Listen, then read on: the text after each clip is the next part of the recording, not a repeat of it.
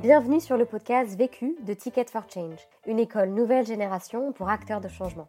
Dans ce podcast, tu entendras des personnes qui ont décidé d'utiliser les 80 000 heures de leur vie qu'ils vont passer au travail pour contribuer à la résolution des enjeux urgents et importants d'aujourd'hui, notamment la lutte contre les exclusions, la transition écologique et le développement des capacités de chacun. Ils ont soit créé leur propre projet, soit rejoint un projet existant. Leur point commun à tous, ils construisent une carrière qui a du sens et de l'impact et ils te donnent leurs meilleurs conseils suite au succès et aux galères qu'ils ont vécu sur des questions bien précises. Vécu est devenu le premier podcast collaboratif fait par et pour des acteurs de changement. En effet, depuis janvier 2019, nous formons des personnes à la réalisation des épisodes que tu vas entendre, pour faciliter le partage d'expériences entre acteurs de changement à grande échelle. Si tu as toi-même des apprentissages de ton propre vécu à partager sur la question traitée dans cet épisode ou des remarques en tête, n'hésite pas à commenter le podcast pour que toute la communauté en profite. Et si tu souhaites recevoir tous les jeudis le podcast vécu de la semaine dans ta boîte mail, tu peux t'abonner à notre newsletter. Tu retrouveras le lien dans le texte de description du podcast. On se retrouve jeudi prochain. En attendant, bonne écoute. Je n'ai qu'une question à vous poser. C'est quoi la question? C'est quoi le problème? Vécu À chaque galère, des apprentissages. Vécu, des retours d'expérience pour gagner du temps et de l'énergie. Je m'appelle Hugo Traverse, j'ai 21 ans aujourd'hui. Euh, je suis encore étudiant. Euh, je suis étudiant à Sciences Po, mais en parallèle, euh, j'ai une chaîne YouTube qui s'appelle Hugo Decrypt, qui n'est plus seulement une chaîne YouTube, mais, mais qui a commencé sur YouTube, qui vise à parler d'actualité, d'expliquer l'actualité pour les jeunes. Quand je dis jeunes, ça peut être des collégiens, des lycéens, des étudiants et, et même au-delà. Et, euh, et, du coup, la chaîne aujourd'hui compte euh, près de plus de 230 000 abonnés. Et après, j'ai d'autres projets de résumé quotidien de l'actualité sur Instagram, où c'est pareil, environ 50 000 abonnés, un chatbot, enfin plusieurs formats qui visent à expliquer l'actualité pour les jeunes. La question. Comment trouver le courage de lancer son projet et de le réaliser vraiment? Le vécu. Moi, c'est une, déjà une question que me posent beaucoup de gens qui suivent ma chaîne. Euh, c'est drôle parce qu'il y a, y, a, y a cet intérêt forcément pour l'actualité et pour euh, ces résumés d'actualité. Il y a aussi cet intérêt pour bah, comment développer un projet parce que moi, en plus, j'ai une chaîne YouTube qui parle d'un sujet qui est beaucoup évoqué sur euh, YouTube, l'actualité, la politique, mais pas forcément avec ce format-là, avec ce côté un peu particulier.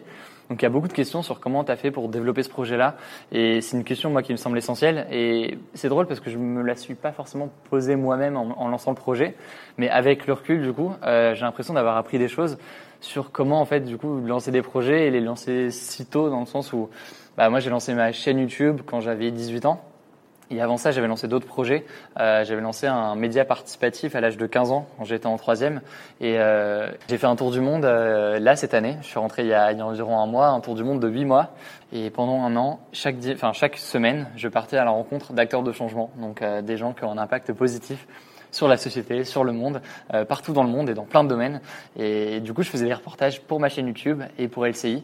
Donc c'était forcément une expérience enrichissante pour moi et j'espère aussi pour ceux qui ont vu les reportages parce que ça, ça a pu inspirer et c'était aussi de mon côté, c'était cette idée de pas seulement informer, mais aussi d'inspirer les jeunes qui peuvent regarder la chaîne et les inspirer à, à agir et à lancer leurs propres projets.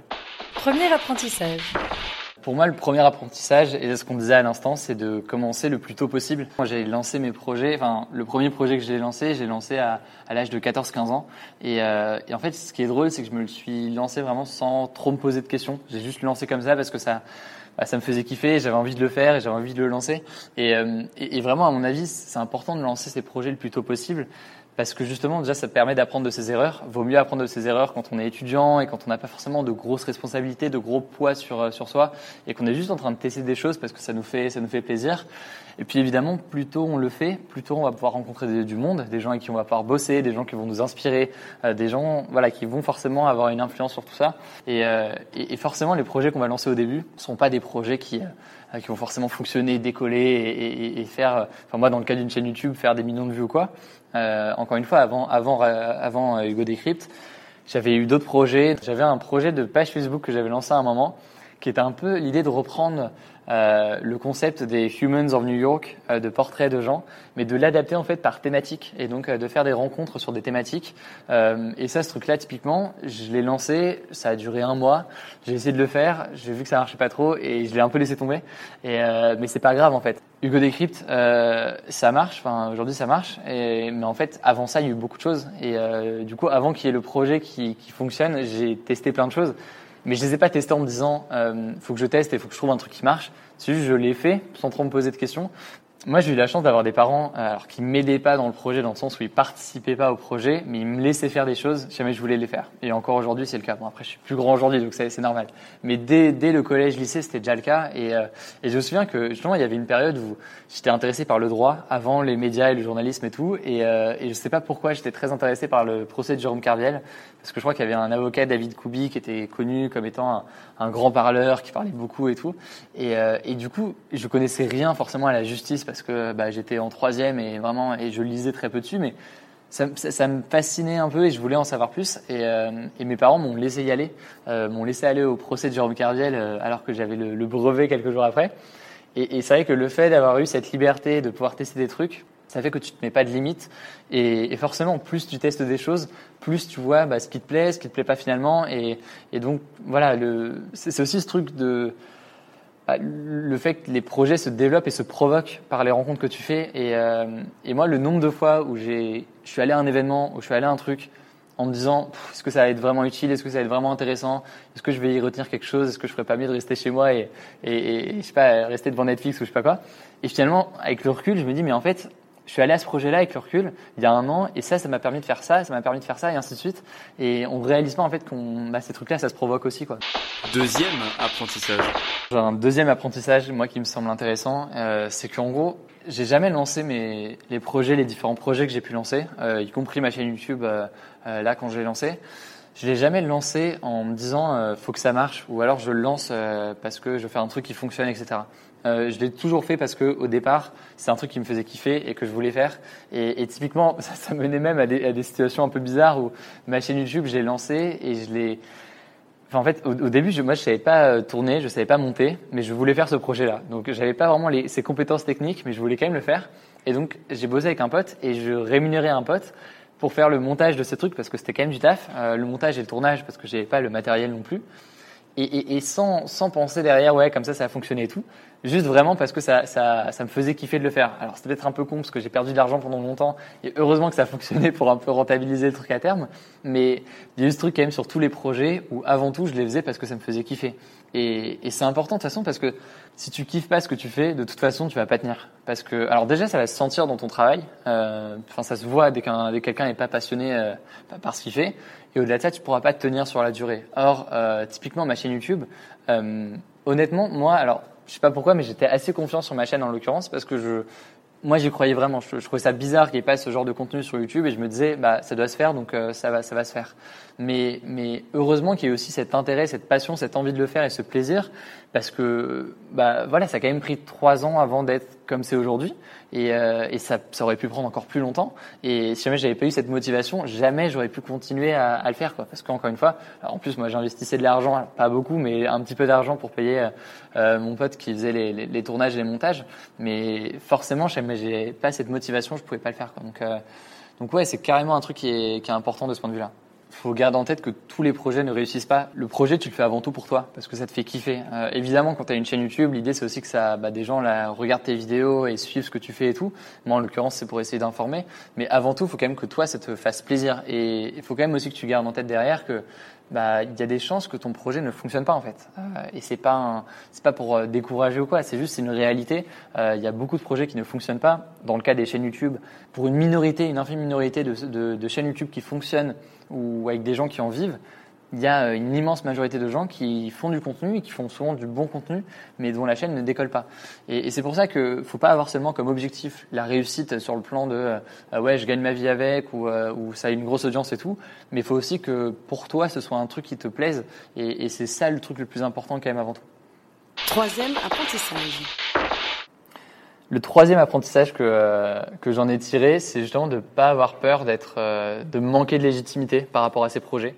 C'est un, truc, moi, quand j'ai lancé ma chaîne, euh, et encore aujourd'hui, les, les retours que j'ai de ce type-là en mode mais t'es qui pour parler de, de ces sujets-là C'est des questions que me posent souvent justement des journalistes ou des gens qui sont dans ce milieu-là et qui me disent mais enfin ouais t'es qui pour parler de ces sujets-là et, pas forcément en mode critique mais juste en mode pour comprendre un peu la démarche. Et, et ce que je veux dire c'est que enfin, heureusement que moi, à mon âge, enfin, à 15 ans, euh, quand j'ai lancé Radio Londres, ou à, à 18 ans, quand j'ai lancé Hugo Decrypt, je me suis pas dit, mais je suis qui pour parler d'actualité et pour essayer d'expliquer ou de résumer l'actualité à d'autres jeunes? Parce que sinon, bah, j'aurais pas fait le projet, tout simplement. Et, et, et je pense que la légitimité, elle, elle s'acquiert aussi par le travail et par ce que tu vas faire. Donc à partir de là, c'est, enfin, ça se provoque et ça se forme aussi en fait. Euh, moi, je suis meilleur aujourd'hui qu'avant le lancement de ma chaîne, et donc je tire cette expérience aussi au fur et à mesure. Donc ça se renforce aussi la légitimité au fur et à mesure, quoi. Et, et c'est vrai que moi, je prends souvent l'exemple de mon, de mon grand frère, euh, qui a trois ans de plus que moi, et qui lui aussi, quand il avait 15 ans, a lancé un projet. Donc je sais pas ce qui se passe, un truc de famille, mais et pourtant mes, mes parents sont pas entrepreneurs, ils sont pas, euh, ils ont des boulots assez classiques. Mais mon frère, à l'âge de 15 ans, a lancé un, un site d'e-commerce. Alors, pas du tout le même style que moi, mais un site d'e-commerce où il importait des gadgets de Chine, il les vendait en France sur un site d'e-commerce. Et, euh, lui, clairement, il n'a pas attendu de dire mais j'ai 15 ans, qu'est-ce que je fais à, à importer des gadgets de Chine et à les vendre en France? Ça lui faisait kiffer de le faire apparemment, il l'a fait et, voilà quoi. Et c'est aussi un truc aussi, à mon avis, dans la société, de euh, le parcours. Alors peut-être qui est de plus en plus remis en cause, mais qui est encore présent de, bah d'abord tu vas passer le bac. Euh, D'ailleurs, une expression, tu vas passer ton bac d'abord et tout. Après, c'est tu vas finir tes études. Et une fois que tu as fini tes études, tu commences à travailler. Pour moi, c'est un truc qui n'a, alors qui peut avoir du sens dans certains cas. Si tu veux être avocat, oui, il faut que tu passes, euh, faut que tu fasses tes études et tout, mais qui n'a pas trop de sens dans beaucoup de projets, notamment du coup dans l'entrepreneuriat, dans l'univers des médias, dans pas mal de choses, parce qu'en fait, euh, c'est un truc où tu es Typiquement, ma chaîne YouTube, euh, j'étais entre guillemets en concurrence avec d'autres gens qui potentiellement avaient ce- cette même idée, mais, mais qui, comment dire, qui, peut-être ont fini leurs études et, du coup, euh, ils vont pas attendre que moi j'ai fini mes études pour commencer à faire le leur. Euh, ils lancent leur projet et donc euh, même ma mère me disait mais bah, pourquoi est-ce que tu, tu, tu te mets pas à fond sur ta chaîne une fois que tu as fini tes études? Mais ça n'a aucun, enfin, ça n'a pas trop de sens de penser comme ça, parce que dans 2-3 ans, ça se trouve, bah, bah, le truc aurait été, euh, aurait été euh, déjà pris et j'aurais pas pu développer ma chaîne. Donc, euh, ce que je veux dire aussi, c'est qu'il faut pas écouter ceux qui te disent de le faire plus tard, et surtout quand tu es étudiant ou quand tu es jeune, en fait, parce qu'en général, en général, c'est pas le cas de tout le temps, mais en général, tu as plus de temps. Euh, et, quand tu es étudiant, en général aussi, c'est pas toujours le cas. Il y en a qui n'ont pas le temps ou qui ont des contraintes. Mais assez souvent, tu as, plus de temps et tu as plus de, liberté parce que euh, bah, tu pas de, de gosses à garder, tu pas. euh, plein de choses comme ça qui font que du coup, tu as plus de temps, tu as moins de responsabilités et c'est le moment de tester des choses. Quatrième apprentissage. Le quatrième apprentissage que j'en ai tiré, c'est de, de, de, de se forcer à être constant dans son travail. Et ça peut paraître bizarre de dire se forcer dans le sens où, euh, bah on, enfin, j'ai dit à l'instant qu'il fallait faire un truc qui nous fait kiffer, mais moi ma chaîne elle me fait kiffer et c'est pas pour autant que pendant longtemps j'étais le plus gros procrastinateur et que euh, je faisais un peu mes trucs au dernier moment, quand bien même le truc me faisait plaisir. Parce que ça peut te faire plaisir, mais ça peut être aussi du travail en même temps et c'est pas incompatible en soi. Ça peut être, tu vois, euh, faire de la recherche et tout, ça te fait plaisir, mais c'est aussi un, un travail et parfois tu as aussi envie de te, te quoi. Donc euh, évidemment, faut prendre des temps pour soi et tout.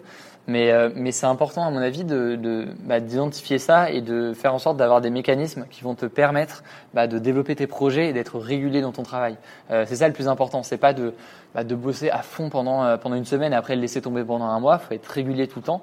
Moi, sur une chaîne euh, YouTube, c'est particulièrement le cas parce qu'il faut faire une vidéo euh, assez régulièrement pour, euh, pour avoir une chaîne active. Et, du coup, moi, j'ai, pendant longtemps, j'ai été mauvais là-dessus. Et encore aujourd'hui, je pense pas que je sois parfait, mais je commence à avoir quelques trucs. Un des trucs, c'est de si toi-même t'arrives pas à te fixer des, des, limites et des trucs pour moi typiquement du coup pour tourner des vidéos, moi j'arrivais pas à me dire ok faut, faut que je fasse une vidéo par semaine, j'arrivais pas à les sortir. Euh, en fait, j'ai fini par me fixer moi-même des contraintes, des contraintes où j'étais pas, qui ne dépendaient pas seulement de moi. C'est pas moi qui me suis dit, ok, faut que je fasse une vidéo par semaine, parce que ça, c'était procrastinateur, c'est pas très efficace. Euh, ce qui a marché pour moi, c'est de me dire, ok, bah le pote avec qui je faisais les tournages et le montage de mes vidéos, je lui ai dit, on se donne rendez-vous tous les dimanches matins. Tu viens tous les dimanches matins. Et le fait que je sache qu'il était là tous les dimanches matins, ça faisait que bah, je devais avoir un script prêt pour, euh, pour la veille et la vidéo devait être prête à tourner pour la veille. Donc ça me forçait à avoir un rythme régulier. Encore aujourd'hui, euh, j'ai beau être meilleur, je pense, en termes d'organisation et aujourd'hui, j'arrive beaucoup mieux à travailler. J'aime bien quand même me mettre ces choses-là. Et donc j'ai des formats sur ma chaîne qui sont hebdomadaires, que je ne peux pas rater. J'ai les 5 actus de la semaine euh, que vous pouvez retrouver tous les dimanches sur ma chaîne YouTube. On n'en a pas raté un seul depuis, euh, depuis un an et, je pourrais pas en rater un. Donc ça me force à faire cette vidéo toutes les semaines. Euh, Il y a aussi des collaborations avec des médias. Euh, j'ai bossé du coup avec LCI dans le cadre du Tour du Monde, qui diffusait les reportages du Tour du Monde.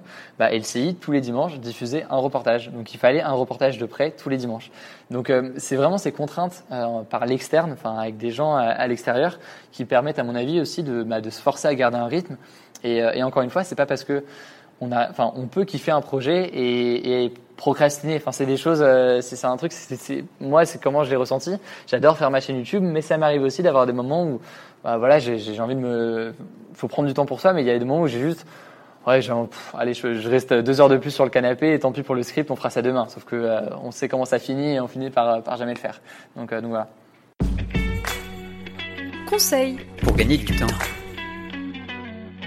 Euh, un conseil pour gagner du temps, bah, c'est justement un truc un peu de productivité. Alors pour certains ça marche pas du tout. Je sais que ma copine ça marche pas par exemple. Euh, moi ça marche. Euh, c'est ce truc du pomodoro que certains connaissent peut-être, mais que du coup euh, je vous invite à essayer. Mais vous connaissez pas, c'est ce fameux rythme de 25 minutes de travail, 5 minutes de pause, avec euh, de temps en temps une pause un peu plus longue. Euh, ce qui peut paraître bizarre de se dire euh, quoi t'es pas foutu de bosser plus de 25 minutes sans faire une pause. Bah moi justement pendant longtemps il y avait ce truc où j'arrivais pas et que je procrastinais et du coup non déjà 25 minutes c'était beaucoup. Et mine de rien en fait sur une heure, je me tu fais ça sur une heure, ça fait que sur une heure de une heure de boulot, donc tu fais 10 minutes de pause et 50 minutes de travail. Donc au final c'est pas c'est pas si mal quoi. Donc euh, donc ça c'est un truc que j'utilise qui est qui est pas mal. Conseil. Pour gagner de l'énergie. Euh, ce qui me fait gagner de l'énergie, moi, c'est tout con, mais c'est des vidéos de motivation un peu à la con qu'on peut trouver sur YouTube. Et euh, c'est pas des trucs où il y a des conseils vraiment euh, sur comment développer des projets. C'est plus de temps en temps de regarder des vidéos de euh, de, discours un peu inspirationnels ou de d'extraits de films ou de discours politiques ou trucs comme ça. Je sais pas de d'entraîneurs dans les vestiaires qui vont faire un discours et tout. C'est tout con et c'est ultra cliché ce genre de truc. Et euh, ils me font pas tous un, un, un effet de ouf, mais il y en a qui, euh, je sais pas, qui arrivent à un peu euh, déclencher un truc et redonner cette motivation. Et, et c'est tout con, mais c'est juste aussi ce truc de, bah, de savoir que, encore une fois, comme je disais au début, on, quand on est jeune, euh, c'est le meilleur moment pour se lancer. Il faut pas avoir de regrets de ce point de vue-là. Et ça me remotive un peu pour me relancer dès que j'ai des petits moments de, de doute. Vu, Vécu. vaincu. Pour plus de vécu, clique vécu.org. Je voulais te dire, euh, tu sais, on, on a tous nos petits problèmes. Vécu.